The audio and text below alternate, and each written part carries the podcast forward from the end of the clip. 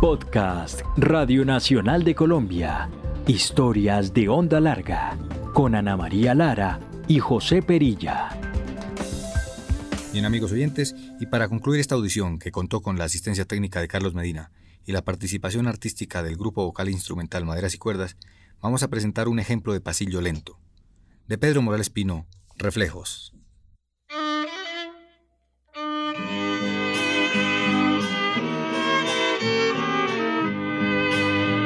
¿Qué tal amigos? José Perilla y Ana María Lara les damos la bienvenida de nuevo a Historias de Onda Larga, hoy con un tema fascinante, la radio y la música colombiana. Así es Ana, vamos a viajar al pasado para ver en qué consistió la programación de música colombiana en Radio Nacional de Colombia y eso significa pues hablar de música andina y de festivales musicales. Y en esta emisión de Historias de Onda Larga nos acompañan José Patrocinio Castañeda y Fernando León, eh, dos personas que estuvieron muy cerca de la emisora desde los años 70 y vivieron los desarrollos del entorno musical colombiano. Bueno, pues los dos son músicos, primero que todo son eso. José Patrocinio es tiplista y se vinculó a la Radio Nacional en 1976, un momento muy interesante en la historia de la emisora, bajo la dirección de Alberto Upegui, pues se sabe de, del tipo de gestor cultural, digamos, de la envergadura que tuvo su gestión una persona decisiva en el entorno cultural colombiano en los años 70 y en los años 80. Ahí fue cuando ingresó José Patrocinio Castañeda y pues digamos eh, con el cobijo de Alberto Upegui. Fueron personas muy cercanas, se identificaron mucho y eso pues le permitió a a, José Patrocinio a hacer una buena gestión. Particularmente, pues lo que vamos a hablar es de, de lo que empezó a suceder con los festivales. Desde aquel 1976 quedó José Patrocinio a cargo de la programación musical y se inició de forma sistemática el cubrimiento y la transmisión posterior de estos eventos. Y ya que menciona Alberto Upegui, que fue director de la Radio Nacional, pues es eh, interesante recordar que él con Carmiña Gallo, que creo que era su esposa. Su esposa, sí. La soprano. Hicieron las clásicas de la que eso fue pues como un género bien importante, eso se repetía en muchas partes. Y pues bien, el otro invitado es Fernando León, que es eh, sobre todo músico, es intérprete, concertista, arreglista, director, integrante de varios grupos y además se ha desempeñado como profesor del Departamento de Música de la Universidad de los Andes desde 1995 en el área de composición y de músicas tradicionales. Y ese año, 1995, fue justamente en el que se publicó el primer disco de Nogal Orquesta de Cuerdas Colombianas, una agrupación dirigida por el mismo Fernando León y que es de referencia para la renovación de la música andina en los años 80 y 90. Pues todo esto explica entonces también el énfasis que tuvo la música andina colombiana en la Radio Nacional de Colombia Colombia durante todo el siglo XX pero también vamos a conversar con ellos cómo eso se, empezó a expandir en los años 80, cuando empezaron a ir a festivales, cuando empezaron a producirse también discos distintos. Bueno, son las historias que tienen para contarnos José Patrocinio Castañeda y la prodigiosa memoria de Luis Fernando el Chino León. Y bueno, como Historias de Onda Larga está hecho a partir de archivos sonoros, démosle paso entonces a un documento del año 1981. Es un extracto de la entrevista hecha a José Patrocinio Castañeda a propósito de un aniversario más de la Radio Nacional. Allí eh, José Patrocinio Castañeda introduce algunos de los temas sobre los que vamos a profundizar hoy. Entonces, bienvenido. Señal Memoria.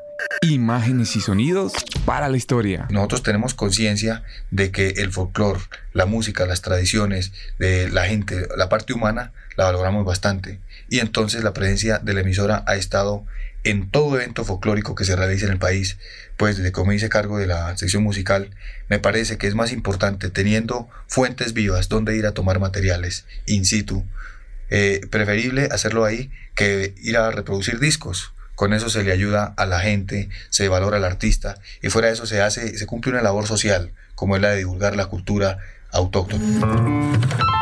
Señal Memoria Imágenes y sonidos para la historia. Ahí teníamos entonces la voz de José Patrocinio Castañeda en 1981. Escuchémoslo ahora, 40 años después. Le preguntamos cómo fue su ingreso a la emisora y qué se encontró. El programa Por los Caminos de Colombia se llamaba así. Era un programa que estaba ya pregrabado. esas grabaciones, cuando yo llegué a la radio, yo llegué en el año 1976. Como dijo bien Fernando, cuando estaba Alberto Upegui de director. Y entonces en ese momento la radio pues tenía el, el viso de ser la emisora que divulgaba principalmente música. Sabes que la música colombiana pasaba únicamente música de la zona andina. Ahí no cabía ni muchos eh, bambucos, ni mucho joropo, ni vallenato mínimo, ni currulado, ni cosa de esa. Solamente era música de cuerda la que se aceptaba y en los horarios en que Fernando acaba de anotar. ¿Qué pasaba? Que encontré en ese año 76 que yo llegué ahí y llegué por una casualidad porque Eduardo Carrizona Navarro estaba haciendo el programa, que fue el director de la Filarmónica, la Sinfónica, él estaba haciendo el programa en ese momento y lo nombraban profesor en la Universidad Nacional. Entonces yo había venido de Venezuela y la noche anterior me hicieron una comida a los compañeros y, me, estaba Eduardo y me dijo, oiga, ¿usted qué va a hacer? Le dije, no sé, voy a buscar puesto, no tengo ni idea. Entonces me dijo, no, ¿quiere ser libretista en la Radio Nacional? Le dije, no tengo ni idea de hacer libretos, sé de música, pero no conozco ni idea de libretos. ¿Qué es eso? Dijo, es que Upegui me dice que me deja ir cuando llegue un reemplazo. Eso, la comida fue el viernes, nos vimos el sábado en la emisora. Y entonces ahí me presentó Alberto Upegui. Dijo, mira, aquí tengo esta persona. Toca tiple, él hace parte de la estudiantina bochica. Tiene... Dijo, no, no, entonces eh, encárguese de esta vaina, usted encárguese de eso. Y ahí empezó la vinculación mía a la Radio Nacional. Entonces yo empecé y le dije, bueno, ¿qué hay aquí en este momento que, para divulgar? ¿Qué tiene? Me dijeron, aquí ahí está en la fonoteca, no es llamada fonoteca, sino sintoteca, y tenían más o menos 120 de programas grabados en carrete abierto de programa Por los Caminos de Colombia. Entonces, en esos programas que estaban pregrabados, estaban montados con la voz de Andrés Pardo Tobar, de Cecilia eh, de Caballero, de otros locutores de la época, había incluso algunos de Lorenzo Ordóñez y de Lorenzo Matos Ordóñez, Cecilia Fonseca de Ibáñez, algunos programas estaban pregrabados con esas voces. Yo le dije al doctor Pegui, mire, estos programas son muy buenos, son una antología histórica que le conviene al país tenerlo como una reliquia. Entonces en esa época habían grabaciones, por ejemplo, eh, eh, Fernando te acordarás de la orquesta el conjunto Ecos de Colombia, una grabación hecha en el Colón 960. Claro. Entonces una 63. 63, exactamente, que estaba el balsa. El centenario del maestro Morales Pino. Exactamente. Entonces era como la, el grupo insignia, que era una estudiantina, era prácticamente el, el modelo de las estudiantinas que vinieron después. Pues entonces, sí. Punto Ecos de Colombia dejó esas grabaciones hechas ahí y estaban conservadas en el programa por Caminos de Colombia. Entonces también estaban eh, agrupaciones como el conjunto Luisa Calvo que hizo Fernando de referencia, pero también ese conjunto Calvo también grabó una cosa con los hermanos Amado. Jaime, Hilberto y Guillermo. Exactamente, Guillermo que ya partió, ya murió.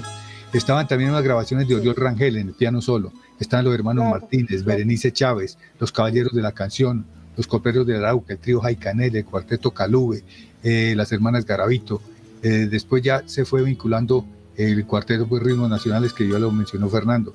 Estaba también algunas grabaciones de la estudiantina Bochica y de la Universidad Estudiantina de la Universidad Nacional, la Estudiantina Colombia, la Estudiantina de la Academia Luisa Calvo, la Estudiantina de la empresa de acueducto y alcantarillado que dirigía, este profesor Roa, ¿recuerda? Alfonso eh, Roa. Alfonso Roa.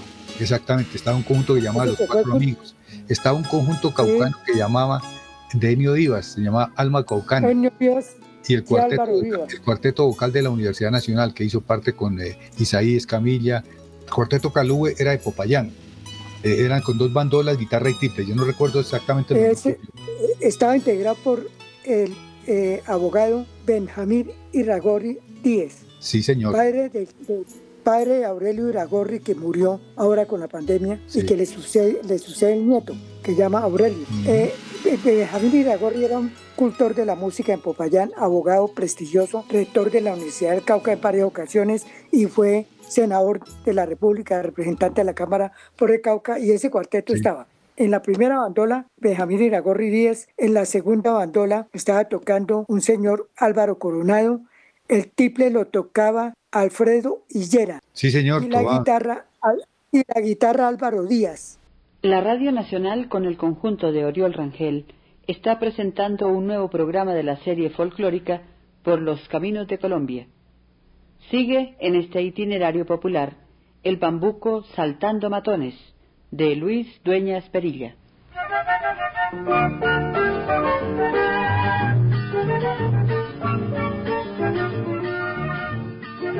Bueno, este era un extracto del programa Por los Caminos de Colombia, hasta donde creo es la voz de Cecilia de Caballero, Los libretos eran de Andrés Pardo Tobar y fue entonces una de las ventanas que tuvo la música colombiana antes del ingreso de José Patrocinio y Fernando León. Vamos ahora a escuchar otro documento que es posterior, del año 1998, pero que nos lleva al tema de los festivales musicales y algunas de las polémicas que se presentaban también en ese entonces. Esto es del programa Música Tradicional Colombiana.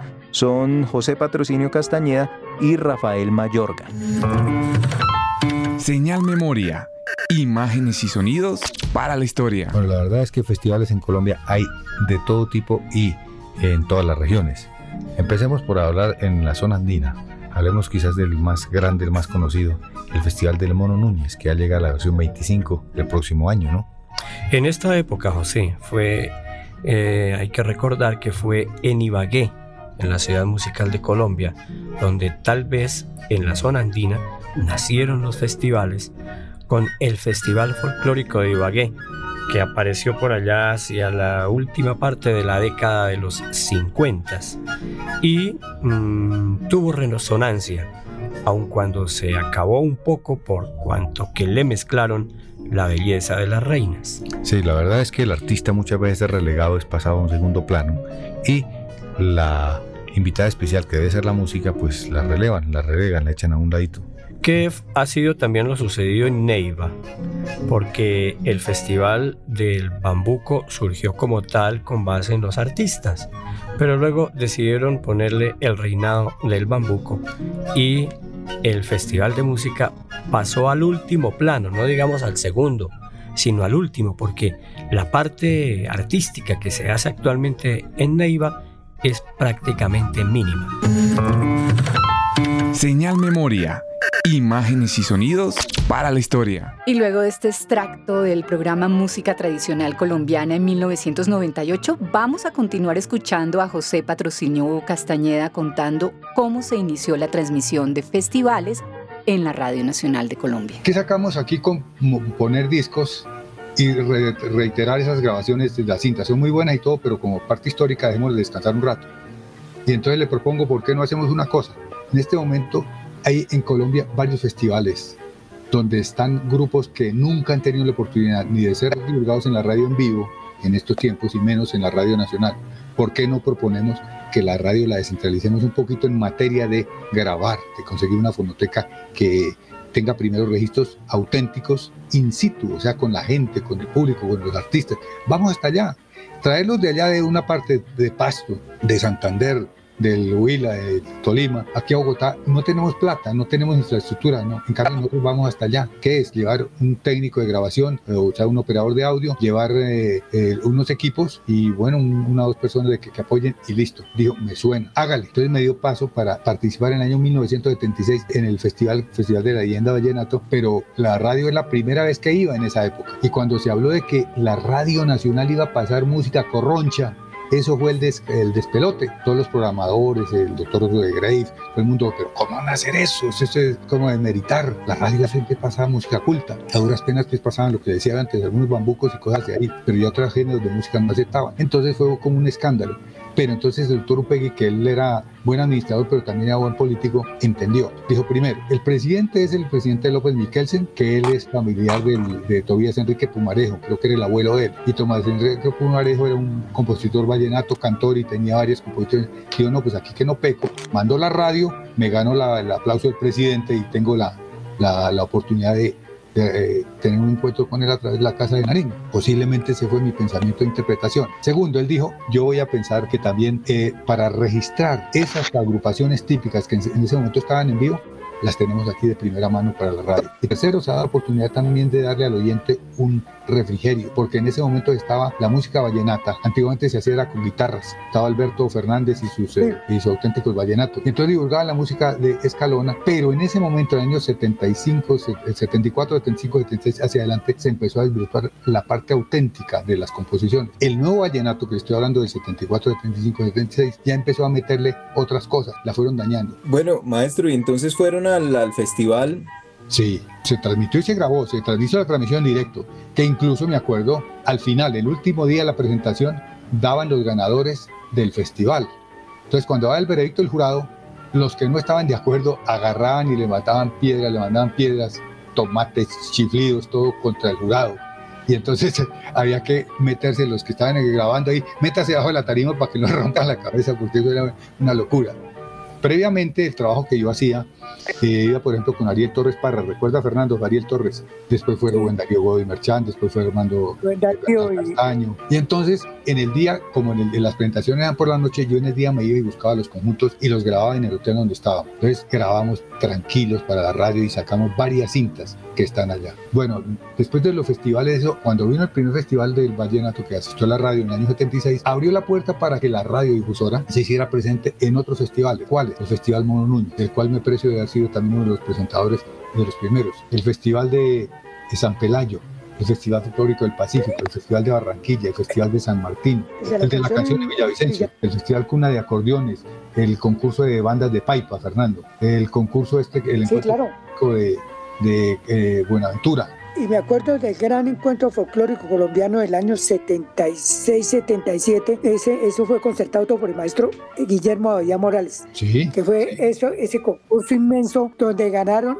los luceros de Oiva. Nunca se me olvida. De eso se llamaba Polímeros, el Festival Polímeros, de Polímeros. Eso era de Polímeros, claro. Polímeros lo patrocinó y eso fue un despliegue por todo el país, por todo el país.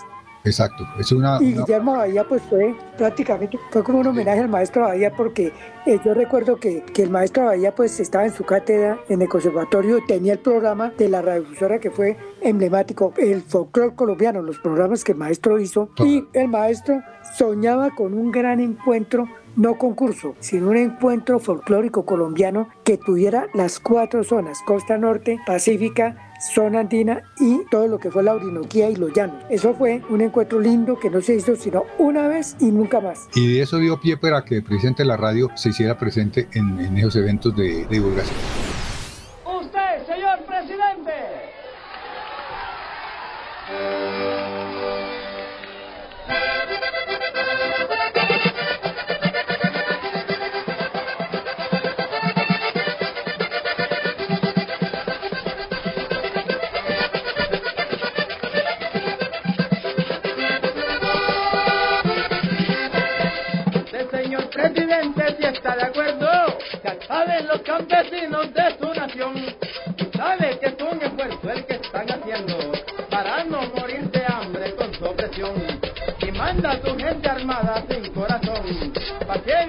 La sangre de un hombre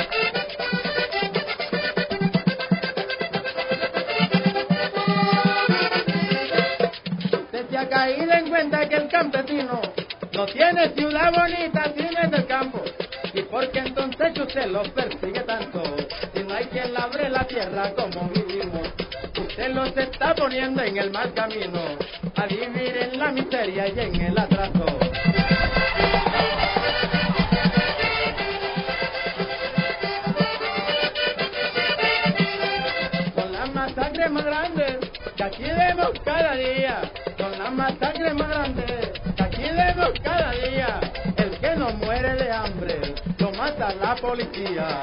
Que no muere de hambre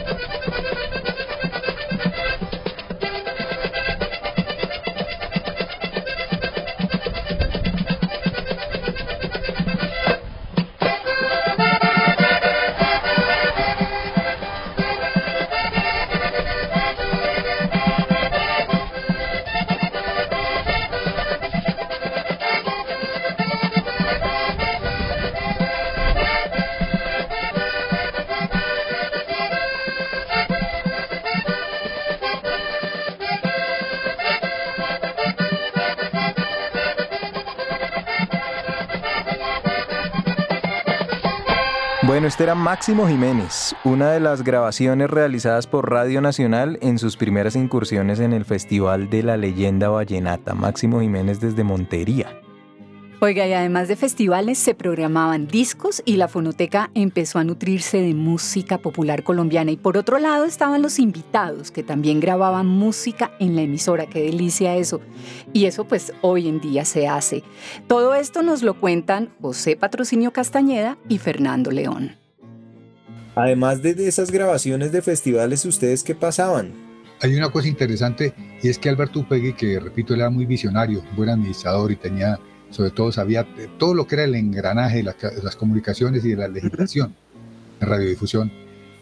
Había una ley que no las conocíamos nosotros y es que las empresas disqueras de Colombia, antes de grabar, antes de sacar al mercado un disco, tenía que mandarle siempre una copia a la radio nacional y eso nadie lo sabía. Entonces cuando dijimos allá, Alberto dijo, no, ya mismo y mandó a todas las disqueras, Sonolux, CBS, eh, discos eh, Darwin, todos los discos Philips, en ese momento. Philips, todo lo que había Philips, aquí. todos. Entonces empezaron a llegar la cantidad de discos todas las semanas. Claro, llegaba música de toda, corroncha, música buena, música, eh, ¿cómo se llama? O lo que llaman hoy estos eh, eh, norteña y toda esa cosa, pero a la época, de ese años eh, 60, 70 de esa época.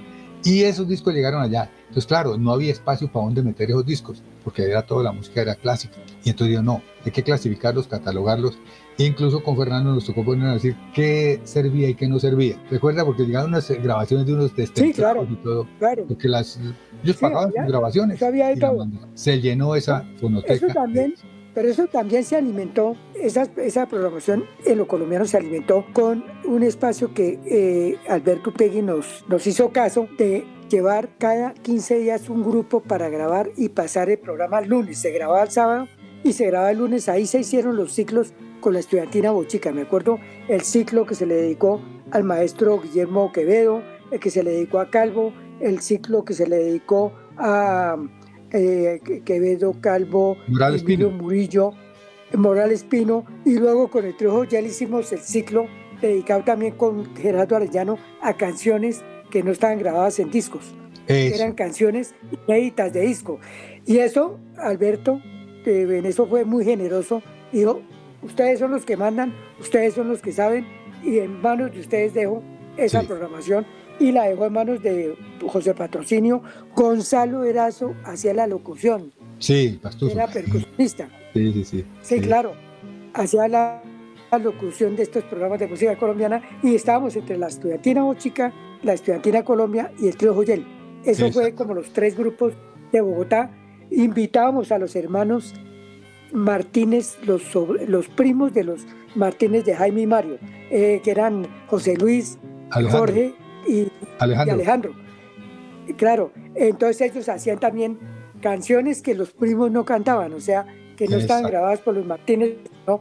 que, que era el repertorio de, propio de José Luis y Alejandro. Sí, sí, Ese- Eso fue interesante. Reencauchamos a Berenice Chávez. Me acuerdo que ella Sí. ya estaba como retirada, estaba trabajando con la empresa de energía eléctrica Bogotá y logramos animarla para que fuera con los Montaña, con Carlitos Montaña Sí. y con Rodolfo Celis a grabar canciones que ella no, no había alcanzado a grabar en discos. O sea, esto fue, yo creo que fue una década, casi más de una década, en que se le dejó a la emisora un buen trabajo. Yo diría que la recuperación de una memoria que se hubiera podido perder. Luego todo lo que se hizo, todo lo que se hizo con Bochica, con Colombia, con la estudiantina Colombia, con eh, los Martínez, con Berenice, con, eh, con eh, Jaime, que lo invitamos un par de veces, Sí, Jaime Llano. eh, y su grupo con el maestro Oriol, hasta cuando Sí. murió. El maestro no se nos murió en los brazos, ni tuyos ni míos, entre los dos no se nos murió porque lo despedimos y a las tres horas nos avisaron que se había muerto. Ha estado con nosotros compartiendo la noche anterior a la muerte y fue, otra, fue una persona que eh, la ani- animamos para que grabara en la radiodifusora y, y ahí nació a partir de eso un programa que creó Extensión Cultural del Distrito en el Museo Nacional los viernes con Nora Rodríguez, Sí, sí, que era la directora, Nora cultura. Rodríguez de Rojas. Claro, en ese momento, antes de crearse el Instituto Distrital, era Extensión Cultural del Distrito, que manejaba la media torta y programas de, que, que había en, en algunos escenarios. Básicamente era el Museo Nacional. Y esos programas los replicamos, los replicamos en la radiodifusora, me acuerdo, porque el conjunto de planta era el maestro Orión.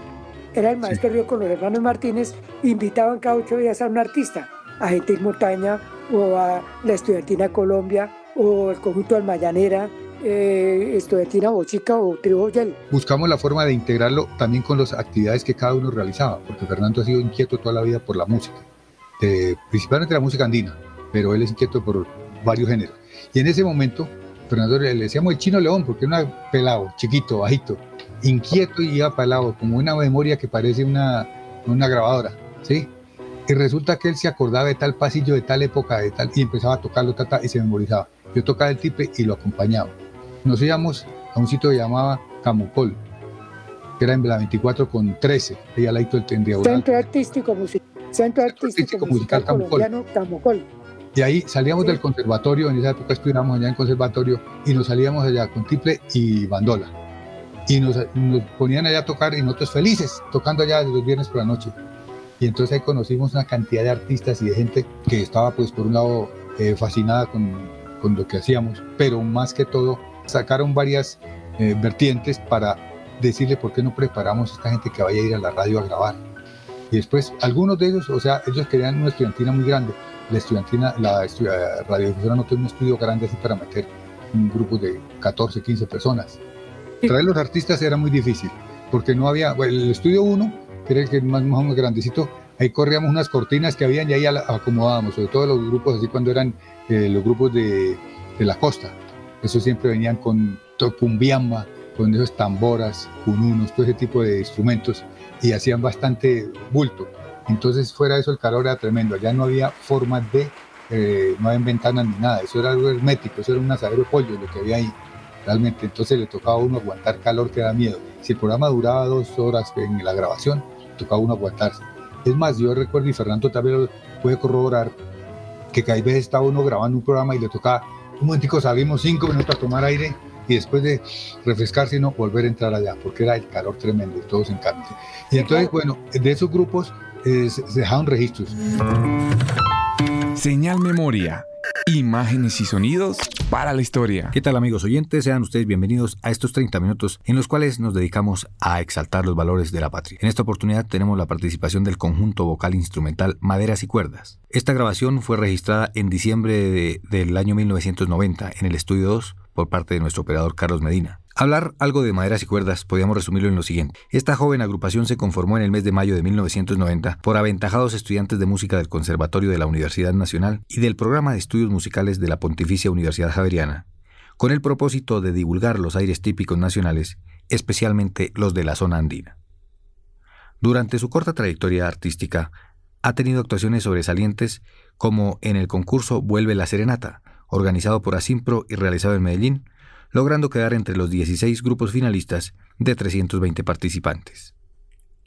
Integran el grupo Maderas y Cuerdas, en el primer violín Daniel Luciano Herrera, en el segundo violín Sandra Ortiz, en la viola Virginia Arreaza, en el violonchelo Adriana Palma, en la flauta Carlos Alberto Carrasco, en el triple José Manuel Ruiz, en la guitarra Alfonso Hilarión, como primera voz Claudia Guarín y como segunda voz Nora Alejandra Vargas.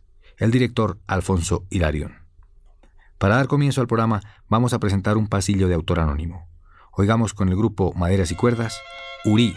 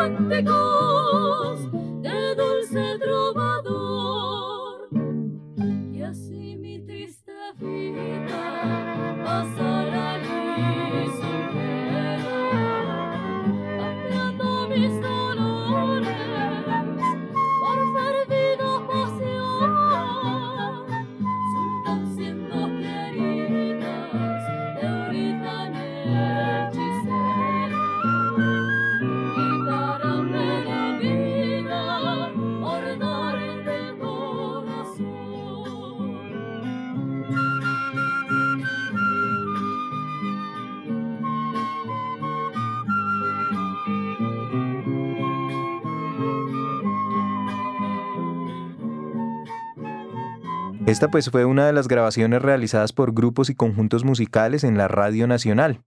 Y es evidente que pues en toda la programación, como ya lo mencionábamos, pues hubo énfasis en la música andina y es natural, pues ya nos explicaba José Patrocinio de sus vínculos profundos con esta práctica de las estudiantinas y los tríos y también los duetos. Pero en la medida que las circunstancias lo permitieron, pues la oferta musical de, de música popular colombiana en la Radio Nacional pues se fue diversificando también y es eso lo que nos cuentan a continuación. Bueno, el acercamiento que hubo prácticamente las bases estaban dadas con la música típica del interior, cuando las triples guitarras fue la base. Pero después, después del año 76, cuando ya aparece el vallenato en la radio, entonces ya empezamos a pensar en los eh, festivales de otros lugares. Fue cuando fuimos al Festival Folclórico de Barranquilla, por ejemplo. Ya conocimos una cantidad de grupos que tocaban el chicote, la gaita, que tocaban esta música que era prácticamente para ellos era de todos los días, pero para nosotros era un poquito desconocida. Después, los gaiteros de San Jacinto que vinieron aquí, Fernando, y estuvieron incluso con el maestro Badías, hicieron uno, o dos programas eh, con las grabaciones que se hizo en la radio y después se las montó y las estructuró. Entonces empezó ya a divulgar un poquitico más la música costeña. Y la música del Pacífico también vino por ese lado después del festival ese de, de Buenaventura. Incluso eh, Colcultura en esa época estaba Alberto Pegui, ya se había pasado de la Radio Nacional a Colcultura, recuerda que fue director de Y entonces se organizó un festival, un encuentro folclórico que fue en Cali. Y allí entonces participó esta Mercedes Montaño, el grupo Bahía de la Cruz y una cantidad de grupos típicos del Pacífico, de Tumaco, de Buenaventura. Teófilo, Teófilo Potes. Teófilo Potes, exactamente. Y ahí empezaron a darse a conocer ya la marimba y los eh, ritmos del Pacífico, que antes en la radio no sonaban. A duras penas se habían hecho unas grabaciones, dos cosas que se hicieron allá, que fue una, un álbum que publicó en esa época de, Alberto Pegui en las artes, que se llamó como Encuentro Folclórico de, Colombia. Ese incluso ese, salió en dos acetatos, con unos libretos de sí. Marulanda, ¿recuerda? Y entonces, de Octavio, Marulanda. Exacto, entonces de ese trabajo ya se empezó a conocer la música del Pacífico, se dio a conocer parte de la música del litoral. Después se empezó a participar en el Festival Cuna de Acordeones, que en Villanueva, César, y ya empiezan a darse a conocer esos ritmos de la costa más en la radio nacional. De eso hay grabaciones y ya llegaron compositores, perdón, eh, locutores que tenían, mm, digamos, como su acervo cultural raíces, como Carlos Melo, por ejemplo, que él hacía ese la voz hermosa que tenía ese hombre, creo que falleció el año pasado, y tenía eh, una gran capacidad y le encantaba hablar de la música de la costa. Después apareció un señor que, Álvaro González Pimiento, y tenía ese programa y también entonces empezó a divulgar la música de la costa en ese lado. Fernando nos quedó pendiente que no lo pudimos lograr con Upegui, que era haber ido a San Andrés y Providencia a, grabar el reggae en ese momento, Calipso, ¿recuerdas? Sí. Que sí, en ese momento sí, claro. que lo mandaba ahí, pero nosotros eh, dijimos, ¿por qué no va a la radio hasta allá? Y buscábamos la forma de... Yo me acuerdo, yo me acuerdo que en ese momento, eso ya entrado los 80, estaba el gobierno de Belisario de Tancur, precisamente en el año 82. El presidente Belisario nombra en ese momento como lo que hoy es el gobernador de San Andrés, nombró Belisario de Tancur a un gran amigo de él, hijo de un poeta antioqueño de Fernando González, Simón, Simón González, Restrepo. Simón González. Que era un loquito, que era el famoso Simón González el brujo. El, de la barracuda. El encuentro de brujería. El de la el barracuda. De la barracuda verde. Me acuerdo que en ese momento Alberto Pegui, que lo nombró Belisario Alberto y a Carmiña los nombró, los nombró cónsules y embajadores en Italia. Alberto, el último que me dijo a mí, con Jaime Llano, me dijo a mí, Alberto, chino, ahí está la oportunidad para que la emisora vaya a San Andrés y Providencia y recupere la memoria sonora. Háblense con el presidente que él es, y ahora con el funcionario que nombró, que es muy querendón, de, de, de, y además era antioqueño en San Andrés. Simón González era nacido en Medellín, Simón González Restrepo, el, el loquito Simón, le decíamos todos. Me acuerdo que alcanzamos a hablarle a Simón y se quedó también, desgraciadamente todo, en un proyecto de ir a recuperar toda lo que era la sonoridad de San Andrés y Providencia. Pero bueno, por fortuna más adelante hubo personas que lo lograron, que, que lo hicieron, y hoy la documentación que tiene, y eso se logró gracias a Batuta. Cuando Sí. se crean Batuta a nivel nacional, ahí también esta gestión con Batuta va a ser interesante porque es recuperar, hacer presencia en territorios escondidos, donde no ha llegado la música, sobre todo pensando en los niños, en la juventud, en todo eso. Y ahí ya San Andrés encuentra unos personajes que hacen música muy bien hecha, que son nativos, que son ancestrales, que son raizales mejor de San Andrés, y se logran hacer unos documentos que hoy pues le permiten a uno conocer ya lo que es el desarrollo y las interinfluencias ahí en la, en la isla, en el archipiélago de San Andrés, que es pues toda esa corriente jamaiquina y todo eso, con toda esta música de mandolina, eh, las contradanzas, las danzas y todo eso, que acá no teníamos ni idea. El reggae Exacto, y exacto. todo eso, gracias que se logró esa recuperación de memoria, que esa fue un- un- una inquietud que, se- que, que tenemos nosotros, que se- nos quedó en el, en el tintero y, a- y y Alberto también pues quiso, y bueno, yo creo que Alberto hizo tantas cosas, quiso hacer tantas, que se le quedaron muchas, pero que logró dejar también un buen, una buena huella. Señal Memoria. Imágenes y sonidos para la historia.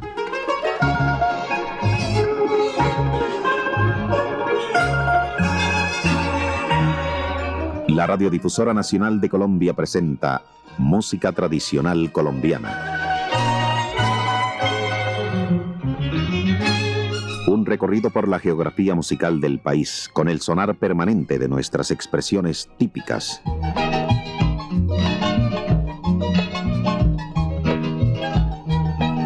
Música Tradicional Colombiana, una realización de la Fundación Estudiantina Colombia.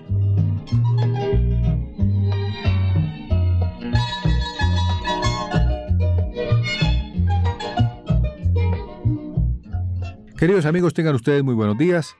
Es muy grato para nosotros llegar a esta hora a sus receptores para cumplir una vez más la cita con Colombia, para desearles un feliz amanecer y disfrutar de la buena música en el día de hoy. La verdad es que eh, la radiodifusora ha estado inquieta por dar a conocer todas las manifestaciones que ocurren en Colombia en materia de difusión de nuestra bella música colombiana. Y por tanto su inquietud la ha llevado a participar en los encuentros, en festivales, en concursos, donde se exalte esta hermosa modalidad de la cultura colombiana como es la música folclórica, la música típica, la música tradicional. Señal Memoria. Imágenes y sonidos para la historia. Bueno, este era el cabezote y presentación del programa Música Tradicional Colombiana en los años 90. El cabezote con la voz de Carlos Melo Salazar, gran colaborador de la Radio Nacional Gran Voces, recientemente fallecido Carlos Melo. Carlos Melo, cómo olvidarlo, una de las voces más bellas y un gran conocedor de la historia del vallenato en Colombia. Una cosa llama la atención, José Perilla, y es que en muchas ocasiones la música colombiana era transmitida al amanecer. Pues al indagar por ello, Patrocinio Castañeda nos explicó las razones que se tuvieron en Radio Nacional, al menos para ese horario de la música tradicional colombiana. Pero además nos encontramos con un repaso de la programación de música colombiana en la radio en general, en la radio colombiana, con la prodigiosa memoria del maestro Fernando León. Bueno, por un lado está la cosa que la música, eh, eh, digamos, está dirigida también al campesino. tipo de levanta a las 4 de la mañana a ordeñar, entonces los programas agropecuarios, esos programas lo hacían, en la mayoría de las emisoras lo pasaban ahí, pero pasaban un rato y se iban. Entonces fue como colonizándose esa franja horaria, entre las 4 y las 6, 7 de la mañana. Y la radiodifusora nacional, dentro de su programa habitual que ha sido divulgado incluso por el boletín de la radiodifusora, estaba concebido que más o menos desde el comienzo eh, tuviera un horario fijo, que es a partir de las 8 de la mañana su primer concierto, y de ahí en adelante hasta las 6 de la tarde. Esa franja casi era intocable. Pero la otra parte fue lograr que se hicieran programas, en ese caso dirigido a una audiencia, que, repito, era una alternativa para los que no gustaban las noticias. Por eso se hacía el programa en el horario que tuvimos, de 6 a 7. Esa, la, la pregunta que está haciendo José Fernando tiene esta validez. ¿Por qué a esas horas la música colombiana, en la mañana a las 6? Hubo una emisora que ya hoy desgraciadamente queda, queda el recuerdo de esa emisora, Radio Santa Fe. Santa Fe. La Radio Santa Fe es una emisora que se fundó en 1938, fundada por una familia, la familia Bernal Andrade y Bernal Mae. Don Julio Bernal Andrade, con el hermano, eran unos aficionados que habían estudiado en Estados Unidos no electrónica, sino electricidad. No había todavía el curso de ingeniería sonido, nada de eso. Todos estos señores vienen a Colombia y montan en el año 38 la estación de radio que va a llamarse Radio Santa Fe con un motivo especial, el cuarto centenario de la Fundación de Bogotá, 1938. En ese año se suceden muchas cosas en Bogotá, muchas. Y nace la Radio Santa Fe con un eslogan, la emisora de la audiencia de la música colombiana, la emisora que defiende la música de la patria. Y entonces tiene cuatro programas en vivo, en vivo. Uno a las seis de la mañana, que lo dirigía un señor, y yo me acuerdo que era niño y me levantaba con, con, ese programa. Efren Yepes Lalinde, que tenía un programa que se lo patrocinaba la flota mercante. Que Marinos de Colombia, viento de la mar. Exacto, ese era el, el mensaje. ¿Y qué pasaba ahí? Pasaba música colombiana lo, solamente música colombiana, los discos que acababan de salir de Oriol Rangel, de Nocturnal Colombiano, del trío Morales Pino, del conjunto Ranaíno, que era conjunto de planta de la emisora. Entonces, ¿qué programas tenía en vivo la radio Santa Fe? Ese de las 6 de la mañana. Al mediodía tenía un programa que era en vivo con el maestro Oriol Rangel. Luego a las 3 de la tarde, momentos musicales, conjunto Ranaíno, todos los días. A las 6 de la tarde, Nocturnal Colombiano, con el maestro Río Rangel, flautas, Oscar Álvarez, Jaime Moreno y los hermanos Martínez. Y a las 9 de la noche, Antología Musical de Colombia, el maestro Río Rangel solo en el piano. Esa emisora lideró cuatro programas en vivo Diarios. en la estación Diarios de música colombiana de la zona andina esa emisora se da el lujo los domingos de crear un programa que se llamaba La Hora de los Novios, a las 6 de la tarde con un locutor, don Jorge Reyes Corso, don Rubi, que le decían Rubicón, que era un personaje que nació con la emisora, fue el primer locutor que tuvo la emisora y tenía ese programa de la hora de los novios los domingos a las 6 de la tarde, pero los domingos por la mañana, a las 6 de la mañana, Don Rubi tenía, mañanitas campesinas con Carbón Santa Rosita, que era el patrocinador. Y allá iba a tocar Fernando. Ahí iba a tocar yo con el Pato Sánchez, con el trío Bacatá. Y el chico, el Chuco Rock. Chunco Rosso, Carlos Alberto Rosmarri, que tú nos acompañaste muchas veces. 1970 y 71. Hace 50, 50 años. Así de sencillo es. Y tenía 18 años en ese momento. Yo tengo en este momento 68. Hace 50 años. Eso hace que estuve en la Colombia también, en la estudiantina Colombia, en el año 70. Entonces, esa emisora se volvió pionera de los valores colombianos de la música colombiana y viene a ser una imitación RCN, pero la radio cadena nacional con la estación en, Bogotá que se llama La Nueva Granada, eh, viene prácticamente a copiar un poco la programación de Radio Santa Fe porque la, la Nueva Granada nace en 1948 para la conferencia panamericana, para el 9 de abril. Eh, nace Nueva Granada en Bogotá que iba a transmitir la gran conferencia panamericana y lo que transmite es los desmanes del 9 de abril. Nace también otra cadena que se llama Nuevo Mundo, dos emisoras que empiezan a competirse entre ellas y para poder sobrevivir tiene que encadenarse con otras emisoras. Entonces es cuando nacen las cadenas de emisoras. La RCN, Radio Cadena Nacional, que agrupa Nueva Granada en Bogotá, La Voz de Antioquia en Medellín, Radio Pacífico en Cali, Radio eh, eh, no sé qué en Bucaramanga y la Nuevo Mundo hace lo mismo. Eh, cadena Caracol de Colombia, Caracol. se asocia con emisoras en otros departamentos y crean radioteatros. De hecho, arman radioteatros y, forman orquestas propias para que todos los días la gente vaya allá a los radioteatros a escuchar los boleros de moda, los cantantes de la moda, la música de moda, y ahí hay una competencia interesante, porque esas emisoras que hacen, que traen artistas inclusive, ¿qué pasa con eso? Había un genio de la radio que se llamaba Hernando Telles Blanco. Ese señor que era antioqueño se inventó la programación en vivo para la RCN, la Radio Cadena Nacional, con eh, la Nueva Granada en Bogotá, que tenía orquesta, que la dirigió primero un español que contrataron, el maestro Antonio María Tena. Lo trajeron para dirigir esa orquesta. Luego la dirigió el maestro Oriol Rangel, la orquesta de la Nueva Granada, y al final el maestro Jaime Llano. Esa era Nueva Granada. La Nuevo Mundo en Bogotá, con estación que le hacía la competencia a la Nueva Granada, la Nuevo Mundo tenía una orquesta de planta que la dirigía el maestro Manuel Gota Bernal. Entonces, ¿quién programaba, quién patrocinaba la Nuevo Mundo? Phyllis. Y entonces la hora Phyllis, que traía a los humoristas, a un humorista famoso, don Ever Castro, el coloso del humorismo. Entonces ahí pasaban los cantantes de la moda, la orquesta, todas las noches tenía de 7 a 8 y media programa en vivo. Estaban los tolimenses que, hacían temporada, estaban los cantantes de la moda, Quinteto de Almar, me acuerdo, que ahí se estrenó en un programa, Álvaro Almar, y en la Nueva Granada estaban Alberto Osorio, cantante famoso de la época, estaba Alberto Granados, estaba Víctor Hugo Ayala, estaban eh, también los eh, tolimenses, estaba un humorista famoso antioqueño, estaba Tocayo Ceballos, Tocayo Ceballos y humorista, y el, Montecristo, y el otro que era Montecristo. Montecristo. Eh, y bueno, estas emisoras le ponen la pata y prácticamente le marcan también de lo que hace la estación del Estado colombiano, la Radio Nacional de Colombia. Señal Memoria, imágenes y sonidos para la historia.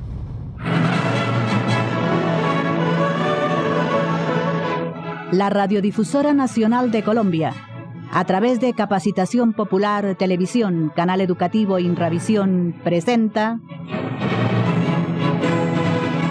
Concierto Colombiano. Programa transmitido en directo por la Radiodifusora Nacional de Colombia todos los domingos desde el auditorio de Inravisión en el CAN y en diferido por el canal educativo Capacitación Popular Televisión.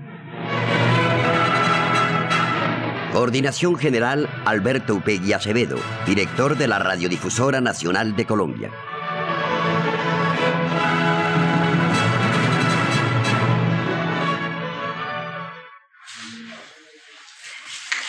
Buenos días. La Radiodifusora Nacional de Colombia, desde su auditorio del CAN, presenta enseguida Concierto Colombiano, audición con la cual finaliza la primera parte del concierto dominical de hoy. Este concierto es el primer empeño práctico de un propósito que la Radiodifusora Nacional de Colombia y el Centro Colombiano de Documentación Musical han iniciado conjuntamente, el de promover, buscar, conservar y difundir la verdadera música nacional. El concierto de hoy, conformado con música de autores colombianos, algunos de ellos inéditos, comprende tres partes. En la primera escucharán al trío Joyel colombiano y al tenor Gerardo Arellano Becerra. En la segunda actuará la mezzosoprano Marta Sen, acompañada al piano por el maestro Iván Uribe. Finalmente escucharán ustedes interpretaciones del conjunto instrumental de la Radiodifusora Nacional, integrado por Darío Montoya y Edison Carranza flautas, Jairo Peña, Agustín Rojas y Luis Eurrutia clarinetes, Luis E. Cuesta acordeón, Juan Olarte piano, Gustavo Lara guitarra, José Castañeda tiple, Carlos Galeano contrabajo, Gonzalo Erazo percusión, director maestro Iván Uribe, de Luis Martín Mancipe el pasillo Aminta.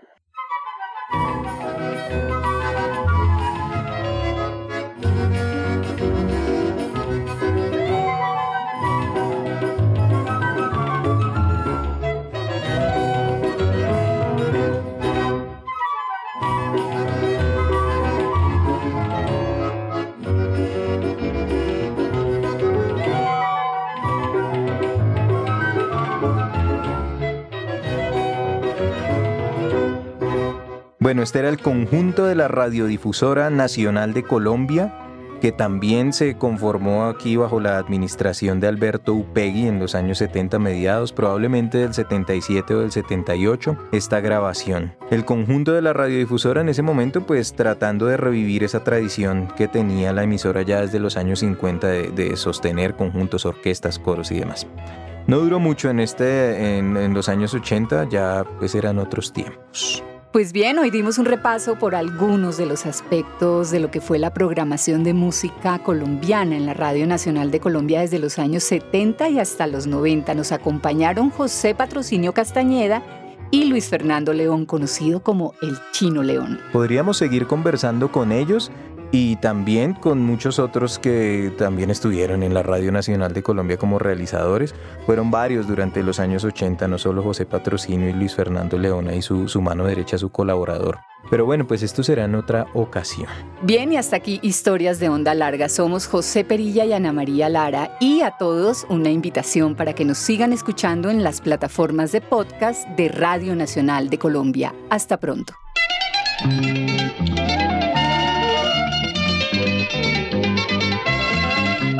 La Radiodifusora Nacional de Colombia presentó Música Tradicional Colombiana.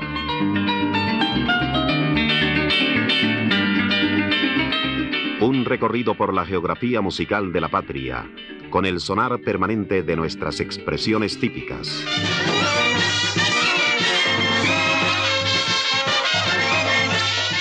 Música Tradicional Colombiana. Una realización de José Patrocinio Castañeda.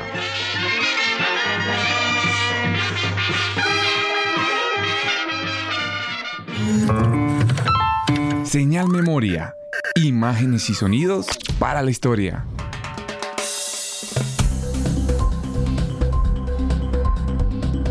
Este fue un podcast de Radio Nacional de Colombia.